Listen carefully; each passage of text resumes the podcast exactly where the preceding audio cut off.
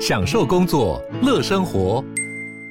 就算不在办公室，也能从容应对线上会议。HP Dragonfly 透过专业的 HP Presence 设计，内建降噪及会议快速键，搭配清晰的 Bang & Olufsen 音效，增强音讯及视讯功能。HP Dragonfly 顶级商务笔电，采用 Windows 11专业版，让您在会议中享有最佳的视觉和听觉品质。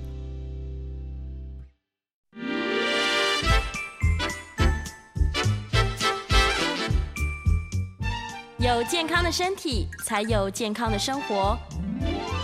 名医昂寇专业医师线上听诊，让你与健康零距离。各位听众朋友，大家早安，欢迎来到 FM 九八点一九八新闻台。你现在所收听的节目是星期一到星期五早上十一点播出的《名医央叩》，我是主持人要李诗诗。我们今天在节目中呢，请到的是台大医院麻醉科的孙伟仁孙教授，欢迎孙医师。嗨，诗诗你好，早安，早安，各位听众大家早安。好，今天我们要来聊一个，我想应该是家长可能首先会比较在意的问题哦，因为很多家长的小朋友可能都在玩手游啊、线上游戏呀，然后每天打打打打打。家长就想说，他是不是因为这个太兴奋，所以有一些脑内啡，然后他成瘾了，所以他就怎么打都不会累，然后也不想吃饭这样。嗯，然后又有的朋友，他们可能，哎，像有有人看过鸡童，对不对？那个当机可以拿刀子砍背，怎么都不会痛呢？所以今天我们就要请这个孙教授来跟大家解谜了，到底什么是脑内啡啊？是，嗯嗯，大家过去会读到一本，就是脑内啡的革命哈，这个日本人。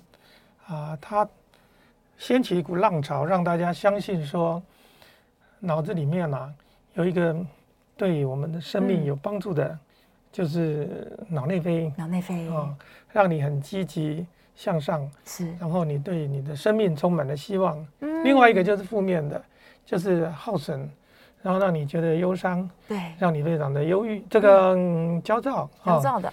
啊，这个叫肾上腺素。嗯。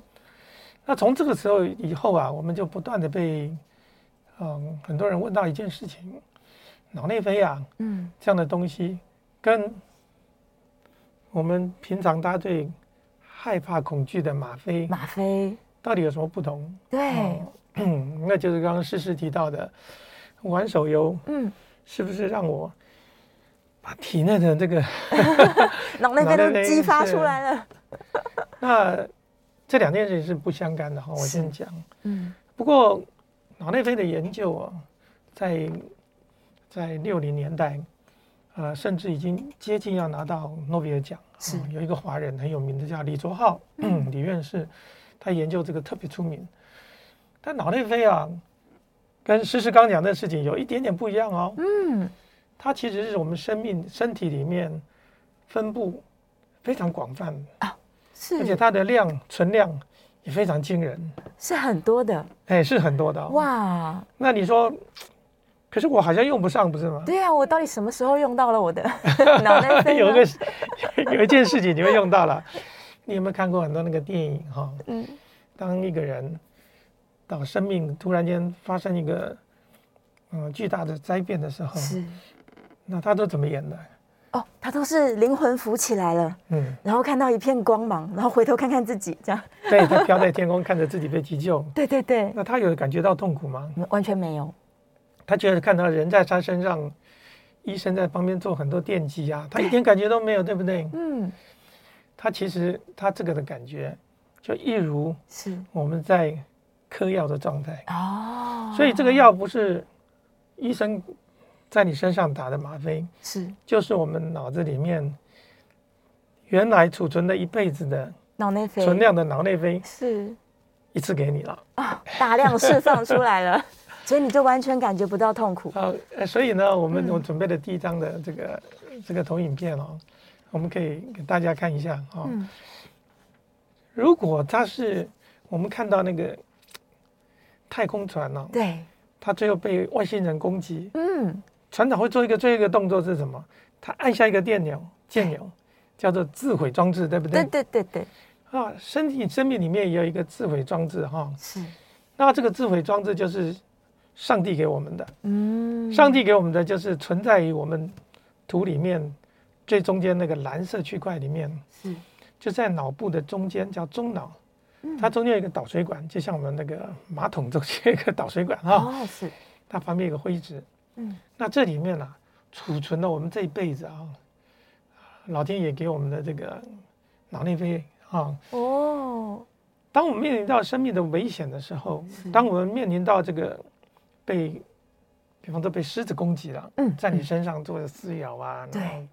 你从高楼坠落啊，哈、哦，全身的骨头断裂啊，对，这时候生命已经意识到，他快活不下去了，是，他会把这个脑内啡啊一次提领，哇，一次释放出来了，给你的以后，我们对这个痛苦，旁边这张图是很有名的哈，是 米开朗基罗画的啊，他认为这是是最痛苦的一个表情，或，人类最痛苦的表情，我们教科书上，嗯。教科书的封面用这张图。是，哦，你可以看到他的精神啊、肉体啊，嗯，都遭受到最严厉的破坏跟挑战。是，那这个时候，上帝做了这件事情，或者我们生命提供了这样的一个脑内啡呢，嗯，他无非是做一件事情，让你。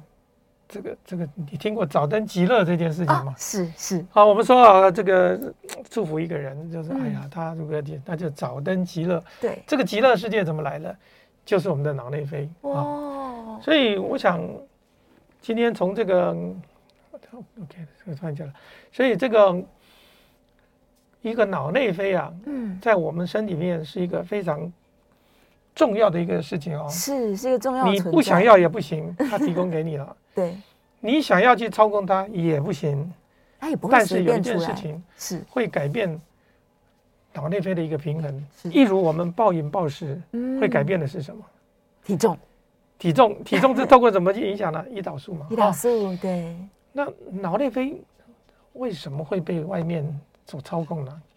外界如何去操控脑内啡？比方说海洛因嘛，是，对不对？嗯，海洛因嘛，我们吃吃了很多的这些药引者吃的各式各样的方式，嗯、他自己觉得里边自己的脑内啡是不够的，对他感觉，所以他就外面去寻找，这是个人格的异常。嗯，所以我们今天在抱怨这些药物的成瘾，是，与其我们去责怪这些啊、呃、管制药品这个禁药，嗯、其实我们应该回头想想。身体里面就是为什么会有脑内啡的存在？嗯，嗯是他原本就先准备好了这些可以让你愉快，嗯，可以让你感觉不到疼痛的东西。是啊，那大家会问啊，我打手机、手游，对，会不会提升脑内啡呢？这个他研究的不是很确定。是，但有一件事情可以肯定的，就是啊，一些宗教上的人士啊，嗯，比方他进入一种入定的状态，是。或者是刚刚您提到的那个挡机呀，挡机呀，哦，他开始去挡一些人哈，对，那他就你就发现他刀枪不入啊，他拿那个针啊，嗯，这边刺进去，那边出来，对，完全不痛。钉床在身上这样敲打啊，对，身上都是流血啊，哎，他居然不痛，他一点感觉都没有，那就代表说啊，有一些人他的确可以去啊操控这件事情。是。那当然这是比较特别的哈，你你你没有这个当机的体质，你有吗？我没有，但我有朋友有，他真的确实说一点都不会痛。是，对。但另外一种状态，你有没有想过？催眠就是一个很好的例子啊，是啊，我们做催眠啊，做一些暗示啊，嗯、甚至我跟你做一个，你看有宗教的仪式是什么？他们嗯拿着那个抱着这个佛像，他就会通过一个。那个地上都是哦，对，这叫过火仪式。是，不管是过火仪式的宗教，还是一个催眠，对，其实就是我们操控脑内啡的一种模式。哦，你不需要透过外界提供吗啡，是我们自己就可以产生脑内啡，而且这么多。那当然，另外我们也知道，像一些像 NBA 今天在比赛哈，是。很多的那个伟大的球星都是带着身上的痛苦，嗯，甚至有些是骨折了。是，那他怎么样在一个骨头断裂的情况下，他完成后半段的这段的过程呢？哦，对，大家相信这些伟大的运动员，在他面临到他的生死攸关、最重要的决策决战的单位的时候，他体内的这个脑内啡啊，可以让他忘掉这个痛苦。是。另外更有名的例子就是一战的时候，嗯，在晚上行军，有一炮弹打来啊，这个一个一个士兵，他赶快逃命。是，结果他倒到天亮以后，他才发现脚是湿湿的。哎，怎么回事？脚已经断了吗？他的骨头已经被断断掉了，断成两截了。那等到他天亮再看他的脚断掉，他才哇大痛，大喊一声：“我腿断了！”然后就再也爬不起来。哇！那人这个后来人家就把他送到军医的那个后送，就说：“哇，你好了不起，这个是一个神机啊！你在晚上断断腿的情况下，你走了十公里强行军，你是怎么办到的？”嗯，他说：“我不知道啊。”他不记得了，因为他不知道，他只为了逃命。是，所以回到我们刚刚讲脑内啡的存在，嗯，他是为了活命，为了逃命哦，所存在的一个必要的，所以它是一个很绝望的情况下所产生的，才会产生。尽可能，我奉劝各位，不要去挑战用你的脑内啡来完成你这些任务，因为它对身体的伤害是远大于 你自己的帮助的。是是是，而且这个存量应该是在就是生命的最后来等待。对对，你还是留着点了。对，不要随便就 把它挤出来用用。是是是，嗯，是。但是很多人可能因为现在我们有吗啡在使用嘛，那它也是一样有止痛的效果。是，那就很多人担心说，那我是不是我不是滥用药物啊？我可能需要止痛啊。嗯，但它会造成成瘾的问题啊。是，所以它这个这个机制是的确，假如你一直补充，它就会让人体产生很多的副作用吗？是，我们当然你无端去使用，你为了嗯心情不愉快，对，不开心我就用一下。你为了去。夜店让自己觉得更嗨，对，或者是有些啊表演工作者，嗯，他为了让自己表现出那个很很狂喜的状态，哦，那你没想过这些的状态是，他其实都不是因为他一个疼痛的，嗯，所以我们如果我我们要谈到一个第二张图啊，那我们如果为了谈到这些止痛药物，它不是不应该使用，而且它更应该使用，哦。那它的使用是有前提的，是，是，就是因为有疼痛嘛。对，比方说癌症，癌症的疼痛，哦，这是身体受到很大的破坏。嗯，比方说手术，手术，哦，所以我们可以看到图上所呈现的是，嗯，疼痛的存在，你就有需要一个吗啡，嗯，来止痛。是，但是止痛药物当然会产生一些副作用，比方说免疫力的减退啊。造成你身体这个啊长时间的，就是失去很多的功能呢、啊。是，但是你不要忘，你要看右边这边。如果我们不做止痛的动作，嗯，疼痛是不是造成对身体更大的摧残？是，比方说是女性，女性每个月周期一次的疼痛。对。那有些人，我想节目里面常常会问到这些的患这这样的痛苦。对。就有一部分的女性，她每个月要到忍受。五到十天的，嗯，很剧烈的月经的不顺引起的疼痛，是。那这十天，他生不如死啊，很痛苦，在地上打滚。所以是不是需要治疗呢？嗯。所以这个疼痛要去治疗的时候，如果不去治疗，它对生命的影响其实更厉害的。是。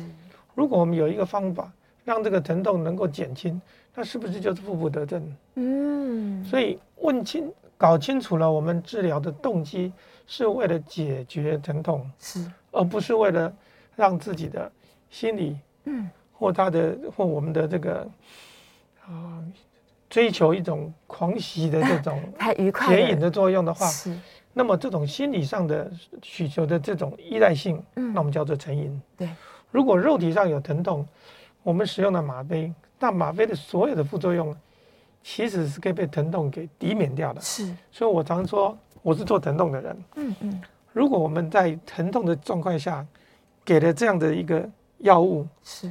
它其实是一个尚方宝剑，嗯，减轻你的疼疼痛以外呢，这些止痛药所引起的副作用，它它是可以豁免的哦，是不会产生那么多副作用。对，豁免就像火，对，可以是灾难，它也可以是我们生命中生活中必需品嘛。是是是，所以它是真的是双面刃了。是是，对啊。嗯所以其实意思就是这样。如果你身体每天呃可能经常性的要遭受疼痛的话，我们并不建议他去忍耐它，嗯、对不对？是是，疼痛对我们身体是不应该存在。如果你有头痛的经验，是；如果你有我刚刚提到，对，经痛啊，经痛的感觉。那甚至很多人，我自己有这个结石啊。嗯哦、那如果各位曾经在开过刀，是哦，那你就可以知道说，在那个时候，或者是女性生产，哦、生产的疼痛，那是不得了了哈。非常非常。要长达就是第一胎可能要二十四小时。是。那这样的宫缩啊、撕扯啊、挤压，嗯，那个是痛不欲生的哈。那所以我用一个很简单的例子哈，是来说明，哎，这张我们的，像是手术好了，手术麻醉科医师，嗯、我们每天台大医院有上百台的这个手术，嗯，有大有小的手术，基本上手术就是个切割嘛，破坏嘛。破坏，把你的身体开膛破肚，嗯，然后把东西拿出来换一下。对，手术当然对身体是有破坏性。是，但如果我们今天在手术后什么都不做，对，让你痛，你就看到痛到你就躺在床上什么都不能做啊，是，爬不起来啊，年纪大的人三天起不了床，再再也起不来了啊。他卧床 会导致糖尿病，嗯，会导致。你的小便滞留，对，然后一些感染，生理机能全部都下降了。所以现在先进的国家，他们叫做快速康复哈，嗯、快速康复就意思说，任何手术，比方说膝关节的手术，对，当天就要起床。你怎么做到？嗯，你就要让他在手术后能够不痛嘛，不痛，他就愿意起他能够起床，是。是不是就刚刚讲的那些问题都没有了？嗯，哦、所以如果我们积极去处理，是。疼痛就减轻啊，嗯，康复加速啊，对，下床活动不是吗？对，这我们很开心啊！你看完看完到，就就没事儿啊。然后 你可能两天三天就就回去上班，嗯，那生产完第二天就可以抱自己的孩子喂奶，你你不用去坐月子一个月，然后什么都没看到，对啊。那当然，我们要问的一个更关键的问题，如果我们很积极去处理，嗯。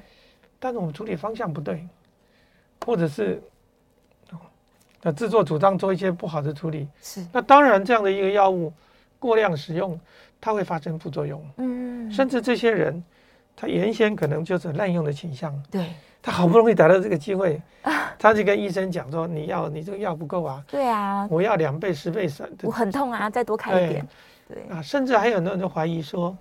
是不是我用的这个 手术后用的这些吗啡啊，嗯，会导致我这个原发的肿肿瘤是。会容易复发？嗯，那像刚刚讲的这些问题，一定就会造成大家在选择使用术后止痛的时候呢，嗯、心中的一种疑虑。没错，所以我我很多的患者就是说，好，我要止痛，可是刚刚开始止痛效果达到以后，对，他又很矛盾，他还要继续用吗？呃，他又很矛盾，啊，他又矛盾说，哎，哎，那副作用怎么办？嗯，对不对？会不会对呀？会不会产生问题啊？是啊，那我常常就觉得哀怨了啊，就是说，哎，当我们在吃东西的时候，我们从来就没有想说吃太多的副作用。好，那我们说药物好了，嗯，你知道化疗的药物，嗯，它有多大的副作用？对呀。哦，先别讲掉头发了啊，哦嗯、先不要讲说恶心呕吐了，对呀、啊，造成你白血球只能低到几百，对啊，这个副作用要算谁的？哎，当然是算 化疗的嘛。但是我们花了上百万的钱是去买最新的标靶治疗，对不对？嗯，有四五种药物挂在身上，什么都动不了。我们有没有去问副作用？其实很少问。我们接受这个副作用，对，最主要的理由是什么？因为希望杀死肿瘤，要把肿瘤消灭啊。对呀，因为它是我们的主要敌人啊，我可以忍受一些不痛苦啊，嗯，一些不方便啊。是，但是我们在治疗疼痛的时候，往往我们等到痛好了以后，我就开始担心 啊，这个帮助我的这个，对，这止痛药，哎，他是不是他是不是诈骗集团了？他是不是来占我便宜的呢？是。所以你可以想象说，啊、嗯，民众一天到晚节目上面都会有各式各样的人在讲。对，哎呀，这些就我能忍住，我就不要用啦。是是是是，对，那甚至用了两天，然后他就不敢用，进退应对进退这样子，是。进一步退三步哈。那那这个也是我们节目里面 一定要跟听众，如果有机会，大家有这个缘分是。来了解这些事情，嗯，就是从脑内啡。跟外界提供的麻丁都是一个目的，嗯，这个目的就是解决我们身体的痛苦，消灭疼痛。那这个痛苦给我们带来的这个灾难是。不愉快，嗯，我们常会讲痛不欲生嘛，没错，我死了算了，我不想活了啊。如果我们能够在短时间让这个疼痛消灭掉，是。减轻，你不是又很想活了吗？对呀，所以。请大家要啊，能够明白，嗯，生命是要在一个很健康的状态，是生命是要在一个没有痛苦的状态，是要非常安详的进行下去。当然，你可以东西死了以后就没有痛苦了。那但是活着的时候呢，如果有这样的药物，是我们应该远离疼痛啊，远离这些灾难。那其中方法之一。就是善用这些止痛药物，是是是，所以其实不是说等到最重症都没有，就是任何药物可以选择的时候，痛到不行了，我才想说啊，我来选择一下这些。是是，嗯，因为我们对其他药物的宽容，对，甚至我们对自己的饮食的宽容，是，但是我们会对于一个对你真正有帮助的，嗯，一个帮手，是我们却对他产生很大的怀疑，嗯，这是常常我觉得。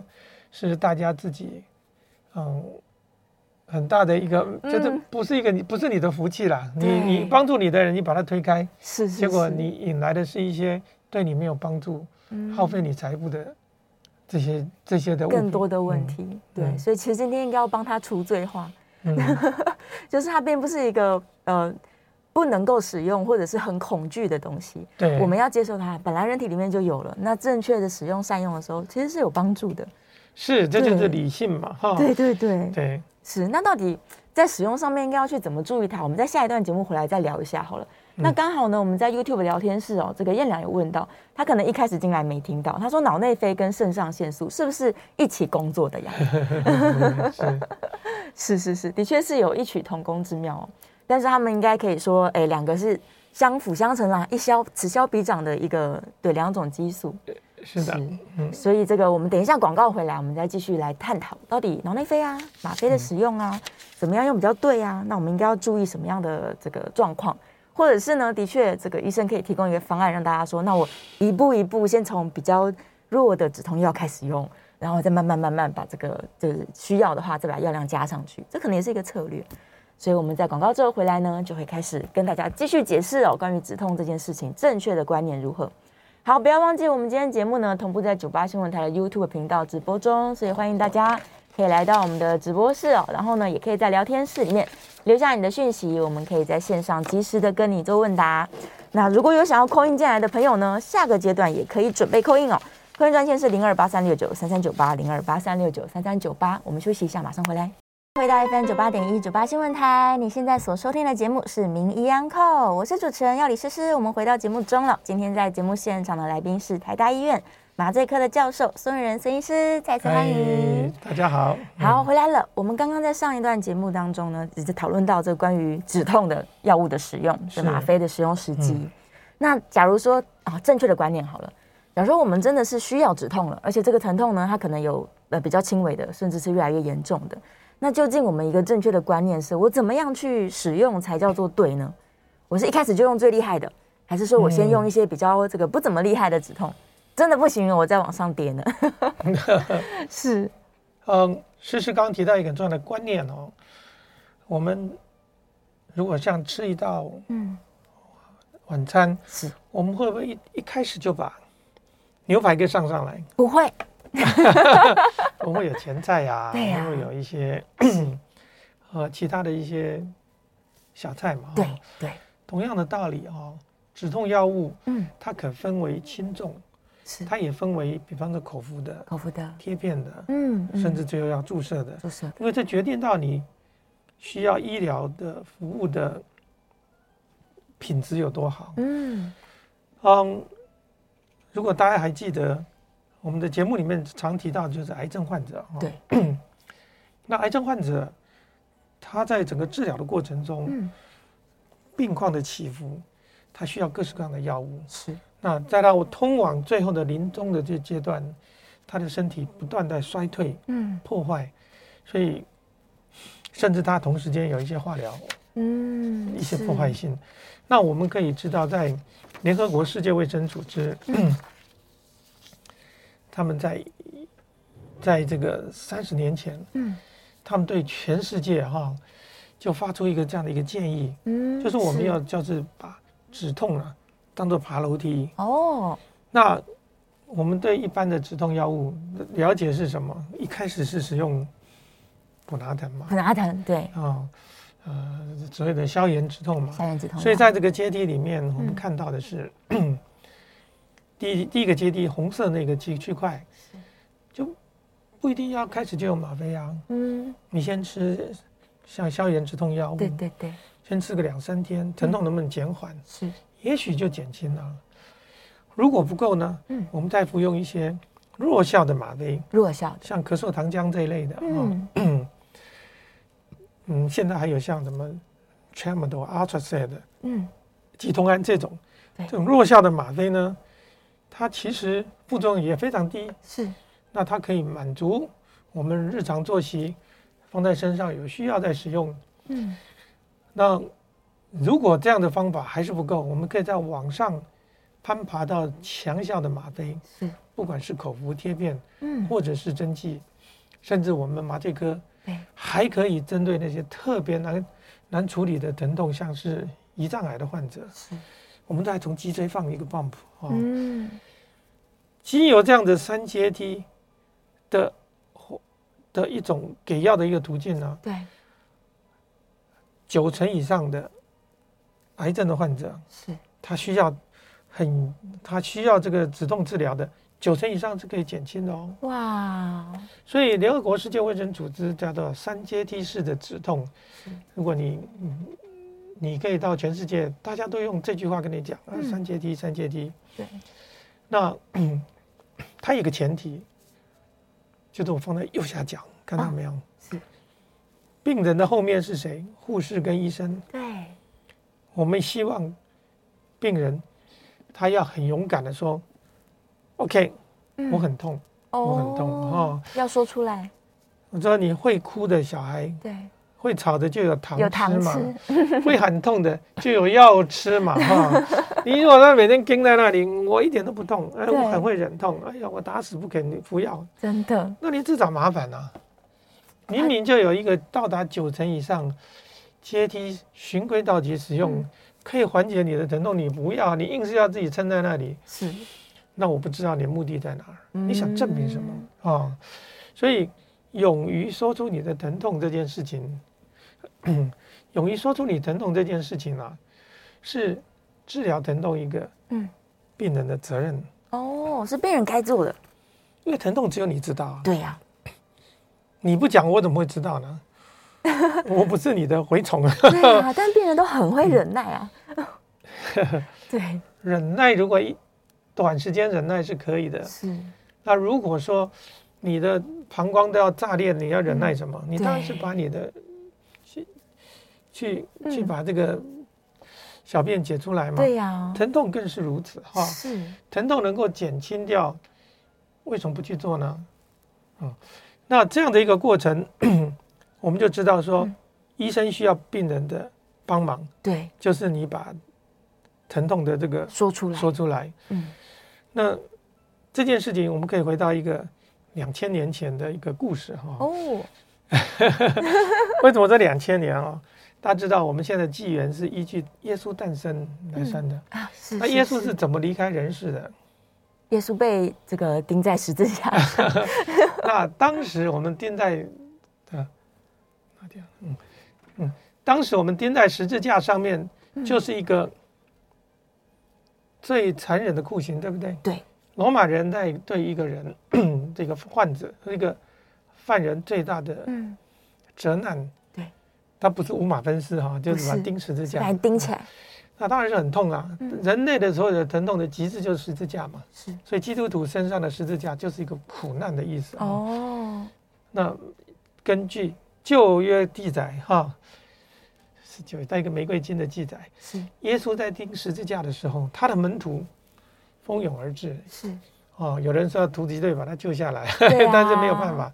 所以有一个女生呢，小女生呢，她就用罂粟花哦，做成一个膏。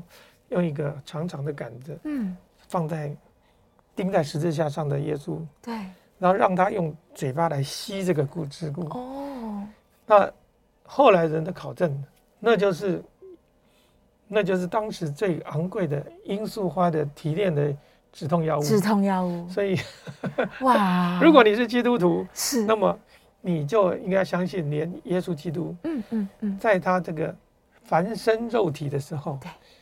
他要离开人世的，他还是人嘛？对，他忍受这个痛苦，是他的脑内啡没有办法提供，十天他受不了了哈，太痛了。对，这个过程中，我们还是要帮助他使用止痛药物，这个就是吗啡，就是在正确的时候来使用。如果这个是一个合理的嗯状态，那么我们更应该要了解，我们患者在他疼痛的过程中，嗯，他勇于提出。是，那医生呢就会想出各式各样的方法。嗯，那但是这里面就会，也许大家就会关心，就是说，可是我们看到的是很多的这些药物成瘾啊。对呀、啊，大家就是担心成瘾，担心副作用啊。那在国内还算好啊，如果是在、嗯、美国的话，过去川普政府时代，对，他曾经对这个对这个嗯鸦片类的药物。嗯他们大大的讨伐，兴起所谓的鸦片战争哦，针对他们宣战哈、哦。那那这个时候是因为他们的药物滥用实在是太可怕了哈。对，所以我们其实要请各位了解哈，国内当然有很多的不同的药物的滥用，嗯那海洛因这一类的吗啡类的毒品，其实不是最主流，对，它可能是有其他的，像是。啊，安非他命啊，这一类，它跟吗啡是没有关系的哈。那如果我们在探讨这个药物滥用这件事情，嗯，那么其中有很大的一部分的这种恐惧，会影响到我们一正常人、嗯、正常的啊、呃，比方说一般的患者，对，他在使用的时候，他会想，我会不会因为吃了吗啡，对，我这一辈子成为一个，我就是药的奴隶了。那这个答案是不会的哈、哦。是。啊，我曾经做过两百个患者的追踪哈，因为我我一开始是做癌症患者的止痛。是。那这里面有些患者，他一开始因为疼痛，嗯，呃，服用了吗啡，那后来手术成功，嗯，化疗成功，放疗成功，是，他肿瘤就消灭了。对。那你猜这个使原来使用大量吗啡的患者，嗯，他会不会从此就成为？依赖性呢、啊？他内心可能会这样怀疑，他想说：“我会不会好了之后，我就这个明明都没病了，我还要一直用吗？” 我做两百个患者哈，大概两百个，那几乎没有看到任何一个，当他不需要使用这个吗啡的时候，嗯。他还会吵着来跟你要。其实不会。对，另外一个例子，嗯，最近发生的例子，八仙城爆啊，对，大家知道八仙城爆将近五百个人是。都是年轻人，嗯，啊，在这个一次的这个爆炸里面造成全身性的伤害，嗯，那他们经过这个换皮，经过这个惨不忍睹的这样的一个重建的过程，是。在他们的修复的过程中，几乎都必须要使用大量的吗啡，嗯，三个月以后，他皮肤换好了，对，长出来了，哎，我现在在做这个研究，然后我们也得到这个一些，呃，全国的这样的一个数据，是。这些人死掉了不讲，对，有些到现在还在人受人仍旧接受一些复健结疤的这个过程，嗯嗯、这里面我们一个一个追踪到，要超过五年以上，是，我们还没有找到有一个其中这些年轻人他最后成瘾，哦，完全没有人，对，所以这件事情让我们很大的一个嗯。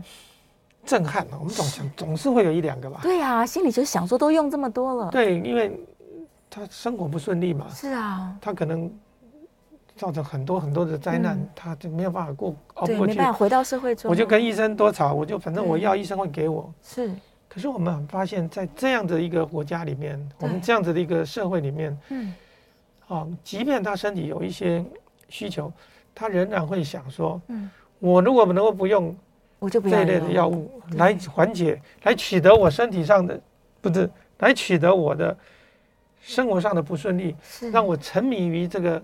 化学药品，嗯，让我让我短时间的获取一些快乐，他也不愿意。哎，所以，请大家很放心，就是说，止痛药物就是为了止痛的目的存在，单纯是可以止痛的。成瘾性药物，嗯，是为了解决心理问题、心理上的问题。是，所以有心理的问题，当然要去解决心理的原因。嗯，止痛的问题就交给止痛的医师来处理。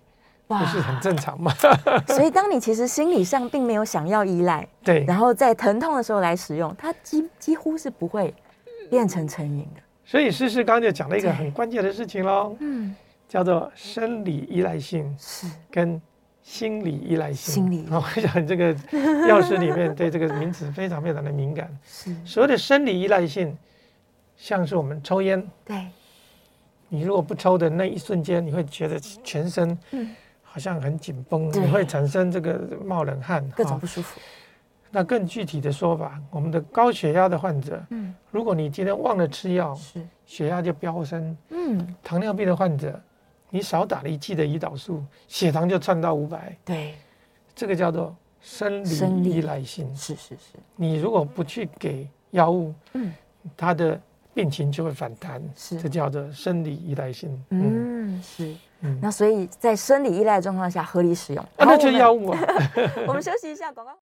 回到 FM 九八点一九八新闻台，你现在所收听的节目是《名医 Uncle》，我是主持人药李诗诗。我们今天现场的来宾是来自台大医院麻醉科的教授孙维仁孙医师，再次欢迎孙医师。嗯、好，刚刚在广告前我们聊到这个生理依赖性，就是你的身体的确是需要这个东西了，但是有些人他是心理依赖啊，他其实身体并没有这个需求。最简单的心理依赖性，大家看看那个孙子啊，嗯、小孩子啊，为孙子啊，啊，妈妈要离开保姆或者把交给保姆的时候，他是不是大哭啊？大哭啊！我们这个叫做分离焦虑，对吧？哈对。所以这种这种嗯，对母亲的渴望啊，嗯、或者我们对一个情人之间的分离所产生那种反弹作用，嗯、那就叫做我们的心理的依赖性。嗯那心理的依赖性，它呈现一个两个样貌哈。嗯。它对于药物，它会产生一种，啊，呃，这叫强制性的行为啊。强制性的行为就是说，他整整天呢，嗯，一整天只要醒着的时候，对，他的脑袋里面就是想要去打一针。嗯。这叫就好像我们说强制性，就是你有有些人就是。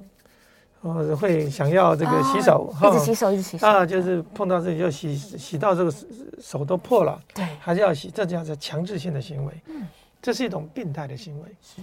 但如果这种病态的行为是把它套在对药物的需求上，是叫做心理依赖性，嗯，或者说我们对一个人的一种依赖性太强烈了，嗯嗯，我们叫恐怖情人，不是吗？哦，对对对，哦，这个很可怕，很可怕。那。当然，我们如果对药物的依赖到达这样的一种渴望到强制的方法的时候，你不能一时时刻刻脱离跟他的关系。嗯，所以他会为了取得药物，他做各式各样的方式，比方说他去偷啊、抢啊，啊甚至去啊 骗啊，骗啊，不择手段。这种行为，我们就已经很清楚看到，嗯，这种心理依赖性产生的一个影响。嗯，但是也请大家不要忘了哈，我们的。嗯，最后一张图里面跟大家分享一个概念，嗯、就是在一个阴阳平衡的一个世界里面，有正就有反，哦，有阴就有阳。是，我们刚刚提到了我们的 需求，对，是因为它有疼痛，疼痛的需求。哦，对，啊，这个很好。这个疼痛，我们在用这个白色的那个。那个羊的里面有一个叫 analgesia，这个叫止痛的概念哈。是我们因为止痛的需求，因为疼痛，我们产生一个止痛的需求。但是这里面如果我们使用不当的时候，嗯，它会产生一个滥用的可能。对。那所有这种可能，它是一定存在的。一定有的，一定存在的哈。嗯、那这个存在对这件事情的一种戒慎戒惧的，嗯、呃，一种态度，是。就是我们临床医师一直在告诫我们，嗯，包括药师，嗯，在每次配药的时候，在跟病人都会跟他讲啊，你要小心哦，啊、这个药要怎么存放啊？为什么？就是你要不断的提醒，嗯，止痛的这样的一个阳光普照的情况下，是。你要给自己保留一个它有可能走偏差的一个可能，对对，一个可能性。但是在阴的这一面呢，嗯，如果我们觉得很清楚这个患者，他过去可能对一些药物有成瘾，是，甚至他可能是一个 长期嗯。在需要这个。被戒断的这些这些患者身上，是是是，但我们不能因为他是一个对药物成瘾的这样的一个背景，嗯，就可以就可以忽略掉说你没有止痛的需求。哦，他也许也是有的。那我我们门诊里面就发生很多这样的患者，他出去外面开车跟人家撞了，嗯，啊撞车，骨头断了，到了急诊。急诊的那个医生翻开他的病历说：“哎，你是药物成瘾，哦，所以什么药都不给他动，他偷那个钥匙，投诉无门。是，所以 从人性的观点而言，嗯，即使是他有药物成瘾的这样的一个倾向，对，但是你应该要顾及看看他对于疼痛的需求，嗯，他还是会有止痛的这样子的条件存在。是是是，所以如果我们用一个。